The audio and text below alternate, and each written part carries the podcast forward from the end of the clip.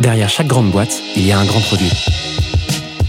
Il y a des gens talentueux, passionnés et ambitieux. Oh, that's music to my ears. On les appelle Product Manager, CPO ou Product Leader. Oh, yes, yes. Quel que soit leur titre, ils ont tous la même mission. Devenir la clé de voûte de leur entreprise à la croisée du design, du business et de la tech pour créer les futurs produits indispensables de demain. Well, that's excellent. Clé de voûte, c'est le podcast des products pour les products. Chaque semaine, je te fais passer un moment aux côtés des meilleurs leaders du produit français. Avec une mission, te livrer tous leurs secrets, méthodes et apprentissages pour devenir toi aussi la clé de voûte de ton entreprise. You know what? I like that idea. Ce podcast est rendu possible par Stellar, un accompagnement que j'ai lancé pour aider les products qui veulent propulser leur carrière. Oh? Que tu réfléchisses à ta prochaine aventure ou que tu veuilles décupler ta progression, notre équipe et nos mentors sont à tes côtés et t'accompagnent à travers des programmes sur mesure. No. Viens les découvrir sur wearestellar.io ou via le lien en description de l'épisode. Je m'appelle Timothée Frein et bienvenue dans Clé de voûte. Aujourd'hui, j'ai le plaisir d'accueillir Sébastien Gendreau sur Clé de voûte.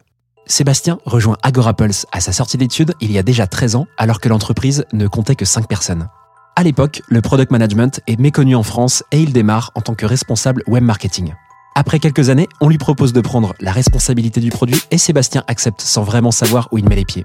Mais ce qu'il ignore, c'est que 7 ans plus tard, il serait à la tête d'une équipe produit de 20 personnes réparties en 5 tribes et responsable d'un produit dégageant presque 20 millions d'ARR. Sébastien vient sur Clé de voûte nous raconter sa folle décennie chez Agorapulse et ses challenges au sein de l'équipe produit. Il nous détaille en deuxième partie d'épisode comment il met en place les Quarterly Tribe Review pour aligner ses équipes avant de nous livrer ses conseils pour bien définir son rôle de PM dans une orga non initiée. Je te laisse quelques secondes pour te préparer et je te souhaite une bonne écoute. On a préparé un petit sujet ensemble qui va sans doute euh, euh, donner du fil à retordre à des gens parce que quand ils vont voir l'intitulé du sujet, ils vont, faire une petite grimace, lever un sourcil, bref. On va voir. Euh, de quoi tu voulais nous parler aujourd'hui? Alors, je voulais vous parler des QTR. Allez, ça mis y en place on a perdu la moitié du monde. C'est quoi les QTR exactement? Alors, ça répond à des problématiques d'alignement et d'autonomie euh, que les équipes demandent et dont euh, la boîte veut, veut être euh, garante. C'est quoi, euh, typiquement, quand tu dis une problématique d'alignement, tu constates quoi euh, sur le terrain? Qu'est-ce qui fait que l'équipe est mal alignée? C'est quoi les, les symptômes du docteur quoi? Déjà, ça se met pas en place à n'importe quelle taille. Donc, ça va se mettre en place à partir du moment où ta, ta boîte a 3, 4 PM, donc tribe ou squad. Euh, et l'objectif, c'est que euh, quand ton PM il vient de présenter sa roadmap, euh, les sujets ne sortent pas de n'importe où. Déjà, ils soient alignés avec les objectifs de l'entreprise et que euh, une fois que ces objectifs-là euh, sont bien, euh, bien mis en place et bien validés entre guillemets, euh, ta tribe elle est autonome. Elle peut bosser pendant un quarter sur tout ce qu'elle a prévu de faire. Donc, si je comprends bien, à ce stade, tu as déjà bossé sur la vision de la boîte, sur la strate de la boîte, et donc les QTR vont te permettre d'aligner tes équipes sur la construction de la roadmap, c'est ça? Exactement. Ouais. Ok. Comment euh, ça, se présente, euh, ces QTR? C'est quoi? C'est un document? C'est des ateliers? C'est Je vois pas comment c'est fait euh, pour Ouais. l'instant. Alors c'est normal. Euh, alors il y a trois phases. La première, c'est le product manager qui bosse en continu sur sa discovery, sur son arbre des opportunités. merci Teresa Torres, avec le listing de toutes les solutions qu'on pourrait construire. Ça c'est la, la première étape. C'est un travail en continu du PM. La deuxième, c'est que deux semaines avant euh, la fin du quarter et le début du suivant, le PM va bosser avec euh, son trio et avec son équipe sur quelle va être la roadmap du quarter qui arrive, qui va évidemment répondre aux objectifs de la boîte euh, et aligner avec. Et la troisième étape, c'est une fois que ça c'est fait, on a un challenge qui est fait par le leadership produit auprès de cette tribe. Donc le trio vient, nous présente sa roadmap, nous on challenge, on challenge, on discute, on regarde, on demande des précisions, on, va challenger l'idée, est-ce qu'elle est vraiment bonne, est-ce que ce format est le meilleur, est-ce que la success métrique est la bonne. Euh, et ensuite, une fois qu'on est OK, euh, le QTR entre guillemets est validé et il n'y a plus qu'à le présenter à l'intégralité de la boîte. Donc chaque tribe présente son quarterly planning euh, à la fin de cette session. Et quand tu dis, vous, vous donnez votre avis, vous challengez ce que le PM vous présente, c'est qui vous? Alors, bonne question. Dans ce challenge et dans ce leadership produit, on va retrouver le CTO, on va retrouver nos deux Head of Engineering, dont l'un est Product Engineering et l'autre est Platform Engineering. On va aussi avoir notre Head of PM et notre Head of Design. Trop bien, trop intéressant. Donc, Là, je comprends un peu le format. Euh, je vois pas encore exactement comment il s'étale. Tu dis qu'il y a un peu de travail en amont, qui est du travail continu pendant tout un trimestre par euh, les PM directement, qui documentent un peu euh, ce qui se passe, je pense, pour construire leur roadmap. Euh, et ensuite, c'est quoi la, forme que ça prend? C'est sur une semaine complète? C'est par-ci par-là? C'est des réunions? Enfin, c'est fait comment? Alors, le PM est plutôt celui qui lead l'initiative. Donc, c'est lui qui va commencer à prendre euh, sa petite page sur Slide euh, et construire son planning avec l'engineering manager, avec le designer. Et en fait, ils vont lister toutes les initiatives qu'ils veulent avoir sur le quarter. Et ça, ça prend. Alors, sur la première itération, ça a pris trois semaines. Sur la deuxième itération, ça a pris deux semaines. Je pense qu'il y a une learning curve. Euh, il y a vraiment une courbe d'apprentissage sur, euh, la mise en place de, ce process-là. Euh, J'espère que sur la troisième itération, ça ne prendra qu'une semaine, mais ça on verra.